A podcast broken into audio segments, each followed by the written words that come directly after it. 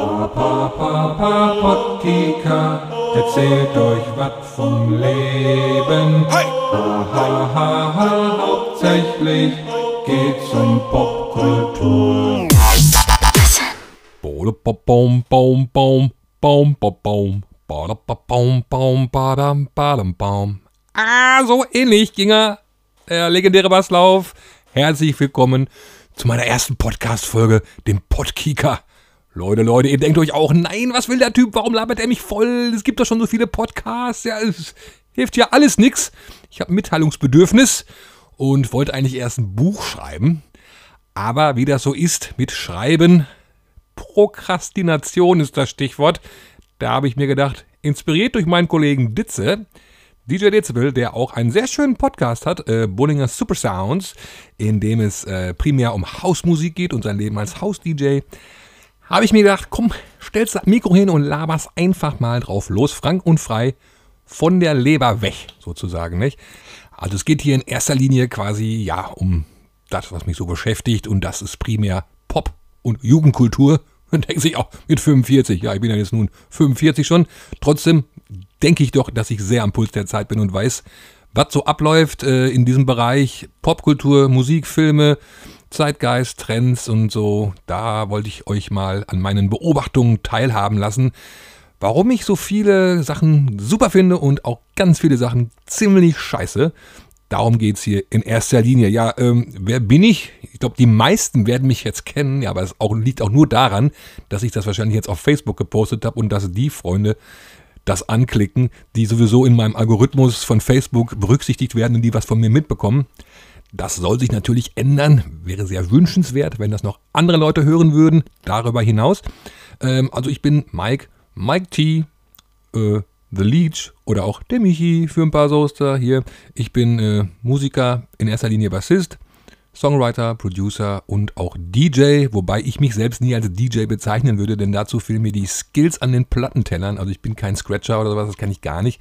DJs, das sind für mich die Kollegen DJ Dezibel oder DJ Dance. Die haben das drauf.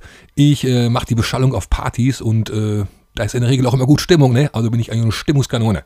Ja, also da bin ich völlig schmerzfrei mittlerweile. Wes Brot ich esse, des Lied ich sing, das ist mein Motto. Ähm, das war früher mal völlig anders.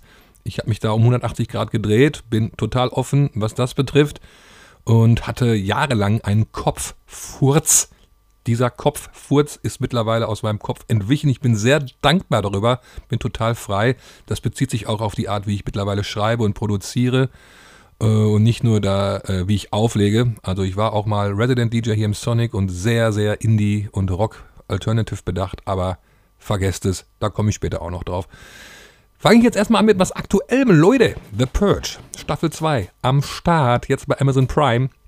Ich habe mich so gefreut, denn ich bin totaler Purge-Fan. Ich liebe diesen Plot. Wer es nicht kennt, in The Purge geht es darum, dass einmal pro Jahr in einer Nacht für acht Stunden alle Verbrechen legal sind, inklusive Mord, und dass sich dadurch quasi die Gesellschaft reinigt. Ja? Also die Kriminalität geht komplett runter, nur weil diese eine Nacht quasi dafür sorgt, dass äh, alle sich austoben können, im schlimmsten Sinne des Wortes und halt tun und lassen können, was sie wollen. Krankenhäuser funktionieren nicht mehr oder, oder werden, sind quasi nicht besetzt. Äh, Polizei fährt nicht raus, Feuerwehr, alles gibt's nichts. Acht Stunden lang Rabatz. Du musst dafür sorgen, wenn du keinen Bock hast, selber zu purchen, dass du sicher bist. Äh, kannst rausgehen auf die Straße mit Waffen, allerdings nicht der Stufe äh, Klasse 5. Keine Klasse 5 Waffen, keine Panzer, keine Bomben. Und Regierungsbeamte der Stufe 10, die darfst du auch nicht anpacken. Ansonsten kannst du machen, was du willst. Und ja, super Thema, super Plot. Also wirklich, äh, finde ich total spannend. Und muss jetzt aber sagen, dass ich, obwohl Riesenfan, finde, dass die ersten drei Filme und die erste Staffel der Serie, es gibt noch einen vierten Film, den kenne ich aber noch nicht. Das ist, glaube ich, so ein Prequel, wie es zuerst in Purge kam. Ich glaube, das kann ich auch mit einschließen. Ich finde, die haben es nicht nach Hause gefahren, dieses geniale Thema, das weiter zu spinnen. Es ging da in den Filmen und in der Serie eigentlich auch nur um die Purge-Nacht als solches, um das äh, Gemetzel äh, und spielte sich alles nur in dieser Purge-Nacht ab. Und ich habe mich immer gefragt, Alter, ist es doch viel spannender zu wissen oder, oder zu erfahren, was passiert in einer Gesellschaft, die The Purge hat, in, den, in dem Jahr dazwischen, zwischen den Purges. Was passiert bei einer Gesellschaft nach der Purge? Wie geht das Leben weiter? So, Typ kommt ins Büro, ey Leute, übrigens, Boss ist nicht da, der kommt heute nicht, den habe ich gestern abgeteilt. Und also, yeah, und so weiter. Und äh, ja, wie, wie, wie ticken die Leute in einer Purge-Gesellschaft? Und endlich die zweite Staffel, ich glaube, ich spoiler nicht, wenn ich sage, die erste Folge habe ich jetzt gesehen und die fängt an mit den letzten zwei Stunden der Purge. Ähm, es werden vier Charakter vorgestellt oder vier, vier Handlungsstränge introduced und ja, und das letzte, was da steht auf dem Bildschirm ist 365 Days until the next Purge. Hallo, jetzt endlich, ja, genau das will ich wissen. Wie geht's da weiter? Wie ist der Tag danach? Ja, also The Purge nur zu empfehlen, hoffentlich. Ja, von Hölzgen auf Stöcksken ist so ein bisschen mein roter Faden auch hier, nicht?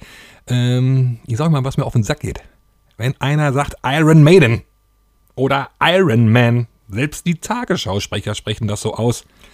Ey Leute, sag euch mal, ein Podcast ist ja auch dazu da, dass man mal so richtig schön ekelhaft klug scheißen kann, ja? Und das möchte ich jetzt auch mal tun. Es heißt Iron Maiden oder Iron Man oder Iron Maiden. Ja, mit dem gerollten R nach dem O. Ja, also schön mal hier klug geschissen. Müsste ich eigentlich gar nicht tun, denn mittlerweile kann man ja fast jeden Film im O-Ton gucken.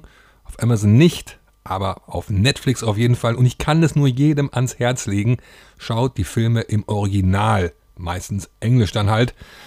Auch wenn die Deutschen die besten Synchronsprecher der Welt haben, in Russland zum Beispiel gibt es ja nur einen, der über alles drüber labert, die sind so Simultanübersetzer, da läuft dann der O-Ton im Hintergrund und der Russe quatscht drüber. Ähm, hilft alles nichts, äh, obwohl super synchronisiert, es geht nichts über O-Ton. Der O-Ton äh, eines Schauspielers ist ja natürlich auch ein wesentlicher Bestandteil seines Charakters. Äh, gutes Beispiel ist für mich im Wager, äh, ein Charakter aus Staffel 3 in Fargo, ähm, von David Thewlis gespielt britischer Akzent, so richtig cool, zurückhaltend, evil, im Deutschen einfach nur hochdeutsch drüber synchronisiert mit einer ganz normalen Stimme. Nein, ich will das nicht. Und ihr sollt das auch nicht wollen. Ein Kollege von mir meint, ja, wenn ich die im Englisch gucke, ich kann nicht so gut Englisch, dann muss ich ja immer lesen. Ja, Dude, dann musst du halt auch mal lesen. Man muss im Leben auch mal Kompromisse machen. Aber ich kann dir sagen, das Feeling, die ganze Atmo des Films, da gibt es 30% on top nur für dich und zwar for free. Und dann wüsstest du auch, dass das Iron Maiden heißt und nicht Iron Maiden. Ja, sorry, so viel Klugscheißerei muss jetzt mal sein. Und trotzdem möchte ich noch eine äh, Honorable Mention hier nicht unerwähnt lassen. Und zwar, es gibt eine deutsche Synchronstimme, die finde ich besser als das Original, die ist unerreicht. Und zwar ist das Norbert Castell als Homer Simpson, leider verstorben. Für mich die beste Homer-Stimme ever, besser als das Original. So, hätten wir das auch abgehakt. Weiter geht es mit dem wilden Themenbingo und ich schmeiß mal was ganz Kontroverses in den Raum. Ich hörte, Rock is dead. Quo vadis Rockmusik? Ihr wisst, was ich meine? Rock im Radio, neue, frische Bands, die gerade irgendwie ja so den Durchbruch schaffen und dann irgendwie auch rauf und runter im Radio gespielt werden. Keine Chance. Höre ich nicht. Zumindest nicht hier in Deutschland. Was ist los? Wurde ja schon vor ein paar Jahren postuliert, Rock ist tot. Gene Simmons meinte, nee, Rock ist gar nicht tot. Natürlich nicht. Für solche Leute, die in der Materie stecken, die sich damit beschäftigen und auch leidenschaftlich gerne Rockmusik hören, für die ist er natürlich nicht tot. Ich meine, es geht jetzt um die allgemeine Wahrnehmung von Lieschen Müller und Co. Ähm, wenn ich denen mit Bands komme, die ich persönlich super finde, oder auch Bands, wo man sagt, ja, okay, die haben es jetzt ein bisschen so geschafft, ne? Ich denke da so an zum Beispiel Idols, die auch ja viele große äh, doppelseitige Fotostrecken in relevanten Musikmagazinen bekommen und auch dann äh, schon ein paar Millionen Klicks haben auf YouTube. Da ist natürlich der Informierte, denkt sich, ich habe Idols, alter Hut. Aber wenn ich jetzt rausgehe auf die Straße und äh, frage die ersten zehn Leute, sag mal, kennt ihr Idols? Dann sagen die, ab, was willst du denn von mir? Kenn ich nicht. Äh, Gehe ich aber raus auf die Straße und frage, immer, kennt ihr Green Day? Dann, ja, sicher kennen wir die. Und wir wollen auch äh, auf der Hochzeitsparty immer Basket Case hören. Das finden wir gut, das finden wir flott. Aber Basket Case von Green Day ist ja auch schon 25 Jahre her. Wo bleibt der Nachschub, Leute? Ja, da kommt nichts mehr. Das letzte Mal, dass es äh, Rockbands quasi nach vorne gespült hat und auch, wo noch richtige Hits generiert wurden, richtige Rocksongs, die die Zeiten überdauern, das war Anfang der Nullerjahre mit den Strokes, Last Night, Franz Ferdinand, Take Me Out und natürlich äh, immer noch ein Highlight auf jeder Party. Mr. Brightside von den Killers.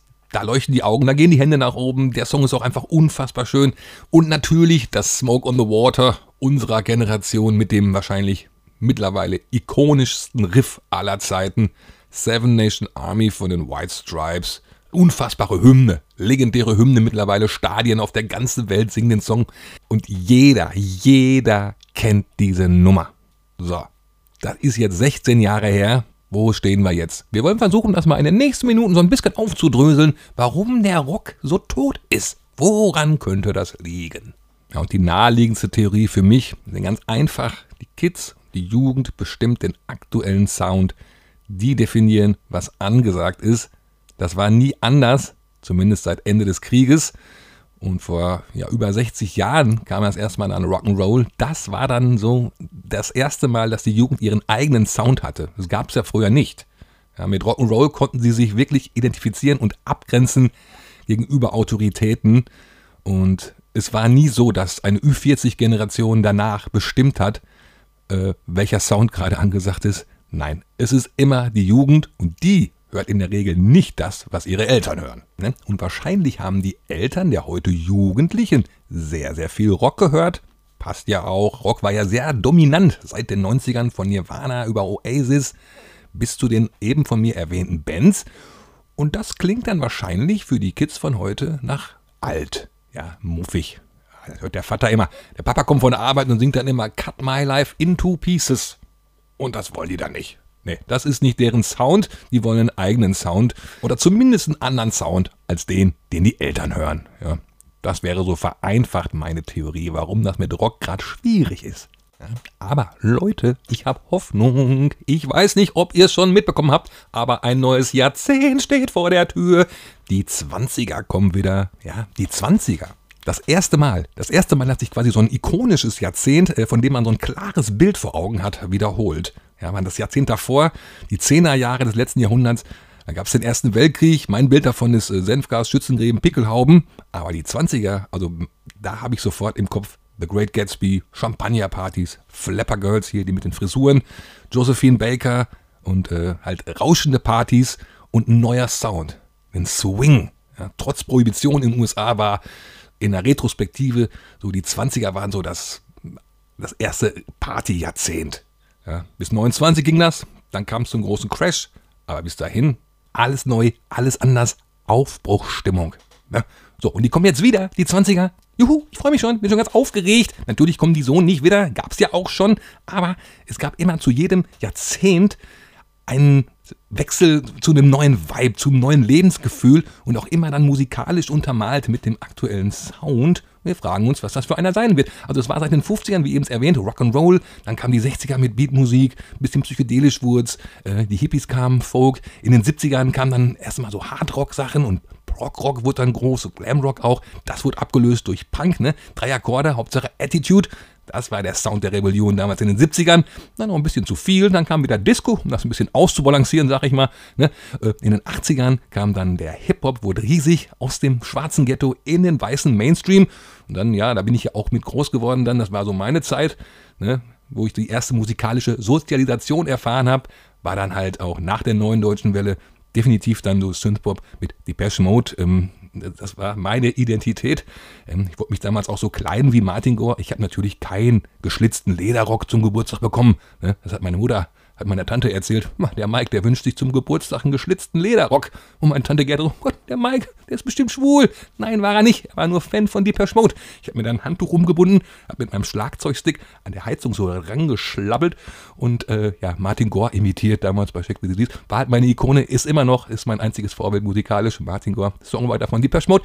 Ähm, ja, die 80er auch geprägt durch den High-Energy-Sound von Stock Aitken Waterman, der wieder sehr unpolitisch war Ende der 80er, denn es ging uns ja eigentlich auch ganz gut. So, dann kamen die 90er, ne? Nirvana, Nevermind, Bam, eingeschlagen wie eine Bombe, Grunge, das war ein Sound zur Gegenkultur. Wir hatten auch alle Holzfällerhemden an und die meisten hatten Dreads. Äh, und wir hatten das große Glück damals zu der Zeit, dass wir in einem Kaff namens Neheim zur Schule gingen und nur sechs Kilometer vom Kult entfernt wohnten. Das Kult war absolut der Wahnsinn. Also da spielten wirklich alle Bands, die wir so feierten. No Twist, NoFX, Shelter, Freaky Fucking Weirdos, Downset. Ich glaube, Placebo haben sogar da mal gespielt. Dream Theater haben ihren einzigen Deutschland-Gig dort gemacht. Und äh, ja, das Booking haben quasi die Leute vom Visions gemacht. Äh, das ist ein Musikmagazin, wer es nicht kennt. Und wir hatten wirklich das große Glück, dass wir da in der Nähe wohnten und äh, ja, jedes Wochenende auf geile Konzerte gehen konnten. Genau zu der Zeit, es passte perfekt. Ja, ging es weiter, das Kult machte irgendwann dicht oder wurde halt irgendwie auch dann immer mehr so Techno und Goa. Und das war dann auch die Zeit, Ende der 90er wurde der Techno dann riesig. Das war so der Sound Ende der 90er, Spaßgesellschaft, Hedonisten-Sound, Happy Revolution, ne? Friede, Freude, Eierkuchen, so hieß das damals. Äh, ja, ich kam die Nullerjahre, Boybands starben aus. Ähm, das äh, eingangs von mir erwähnte Indie-Rock Post-Punk Revival fand statt. So, und dann kam Anfang der Nullerjahre nochmal so ein Neo-Folk-Dingen, so wenn es wie, keine Ahnung, Mumford Sons, Lumineers. Folk wurde groß, ja, auch im Radio gespielt. Ähm, und dann gab es für mich als neue Musikrichtung eigentlich nur noch Dubstep, wo man sich dachte, ja, das habe ich so auch noch nicht gehört. Ja. Ich fand es auch super, Dubstep finde ich auch heute noch super, ist halt schön brutal und schräg. So, das war's mit neuen Sounds. Erstmal, so, ne? Ja, das kam halt, der Hip-Hop ist halt gerade mega, dieser Trap-Autotune-Sound und ich sag euch, ganz einfache Marktgesetze, der ist bald durch. Und die 20er bekommen einen neuen Sound. So, und dazu kommt noch ein ganz entscheidender Faktor, finde ich. Denn die Kids, die Jugend geht wieder auf die Straße zu Tausenden, um gegen die Obrigkeit zu protestieren. Ja, Fridays for Future ist super, ich unterstütze das. Es hat einer Gesellschaft immer gut getan, wenn die Jugend auf die Straße gegangen ist, um lauthals ihren Unmut rauszuschreien. Ja, ob das in den 60ern war, der SDS, 70er, äh, Vietnamkriegsproteste, 80er gegen NATO-Doppelbeschluss, atomare Bedrohung und auch Waldsterben oder Ende der 80er, Anfang der 90er kein Blut für Öl gegen den Irakkrieg. Es war immer gut, wenn Kids die Schnauze aufgemacht haben. Ich hatte die Befürchtung in den letzten Jahren, Mann, Alter, die Jugend ist so unpolitisch geworden. Kein Wunder, dass die nur Scheißmusik hört, wenn die sich für nichts interessiert. Aber ich habe so die Hoffnung, dass das jetzt anders ist. Und man mag ja auch von Greta Thunberg halten, was man möchte, so als Person. Ja, die kommt schon so ein bisschen spooky rüber, wenn sie da so vor der UNO steht und How dare you? I want you to panic. Ja, aber ihre Intention, alles was dahinter steckt, was sie geschafft hat, eine ganze Generation zu mobilisieren und das Maul aufzumachen, das kann man doch nicht in Frage stellen. Und da fährt neulich vor mir so ein Typ her mit einem Fuck Greta-Aufkleber. Ich denke mir, Alter, hast du sie noch alle am Zaun? Du weißt doch überhaupt gar nicht, um was es geht, du Vollidiot. Nur weil du deinen scheiß Diesel nicht abgeben willst, du Penner, ey. Mann, solche Leute gehören echt gehörigst im Kreis geschubst. Idioten, ey. Egal. So, drei Faktoren. Es kommt ein neues Jahrzehnt. Die Jugend geht wieder auf die Straße und protestiert. Und Trends kommen immer zyklisch. Und auch Musiktrends unterwerfen sich marktwirtschaftlichen Gesetzen. Und der aktuelle Sound, ähm, nicht falsch verstehen, ich liebe Hip-Hop. Ich bin mit Public Enemy aufgewachsen, mit Run DMC, ich habe De La Soul gefeiert und so weiter. Und auch Kendrick Lamar feiere ich mega. Aber dieser aktuelle Sound, immer dasselbe. Auto-Tune-Vocals, äh, Rapid Hi-Hats, 808 Beats, ja, immer dasselbe der ist einfach übersättigt mit diesem Sound. Alle sechs Stunden kommt bei worldstarhiphop.com ein neues Video raus. Und die klingen alle gleich. Alle gleich. Und die Videos auch alle gleich. Rapper mit äh, Gesichtstattoos stehen vor Lambos rum, äh, mit twerkenden Bitches und schmeißen mit Geldscheinen um sich. Brauche ich nicht mehr. Kenne ich jetzt. Hab ich, kenne ich auswendig. Habe ich alles gesehen. Ich brauche was Neues. Ja, und was soll da jetzt kommen? Es kann eigentlich nur Rock sein. Gesunde Menschenverstand sagt mir, jetzt muss Rockmusik wieder kommen. Rockmusik ist seit zehn Jahren, kreucht die so komatös auf dem Boden rum und dümpelt da vor sich hin und brodelt aber auch schon so unterm Deckel. Ne? Jetzt muss der Deckel nur noch geöffnet werden und dann kommt die Rockmusik wieder. Und zwar richtig mit Attitude und geballter Faust. Das würde ich mir wünschen fürs nächste Jahrzehnt. Äh, vielleicht habe ich sie nicht mal am Zaun. Wie seht ihr das? Was habt ihr für eine Meinung? Was sind die Trends im nächsten Jahrzehnt? Ja, Schreibt es in die Kommentare, würde mich sehr, sehr freuen. Ähm, ich komme jetzt auch schon zum Schluss. Äh, der Basslauf am Anfang war natürlich von Vamos a la Playa von Rigera. Ich sag mal, ähm, ein Guilty Pleasure. Und jetzt sofort da reingegrätscht, es gibt kein Guilty Pleasure. Wenn eine Nummer geil ist, ist eine Nummer geil. Ich finde die Nummer einfach mega. Super Basslauf, wie gesagt, schiebvoll. Ich finde auch Samantha Fox total mega. Ähm, alles, was Doc Aitken Waterman produziert hat in den 80ern, Ja, fast alles. Äh, aber allein die Produktion, diese Elektro-Slap-Bässe, finde ich mega gut, stehe ich voll drauf. Ich stehe auch auf Ohne dich von Münchner Freiheit, ist ein super Pop-Song. Es gibt für mich keine Guilty Pleasures. Ein Song gut ist, ein Song gut, dann stehe ich auch dazu. Also ein Guilty Pleasure wäre für mich, wenn ich jetzt irgendwie was von, wenn ich was von Störkraft oder so gut finden würde. Ne?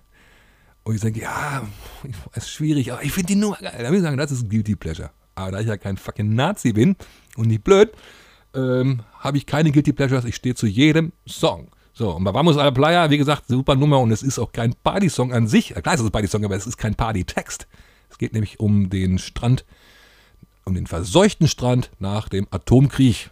So, das war's von hier. Danke fürs Zuhören. Ähm, die nächste Folge gibt es in 14 Tagen und dann wöchentlich. Äh, es sei denn, es hört überhaupt keiner hier und dann, dann höre ich auf. Dann schreibe ich auch das Buch. Und dann kriege ich mich darüber auf, dass hier keiner zugehört hat. Ähm, ja, vielen Dank und äh, dann bis die Tage. Tschüss. Papa, Papa, Pottika, erzählt euch was vom Leben. Ha, ha, ha, ha, hauptsächlich geht's um Popkultur.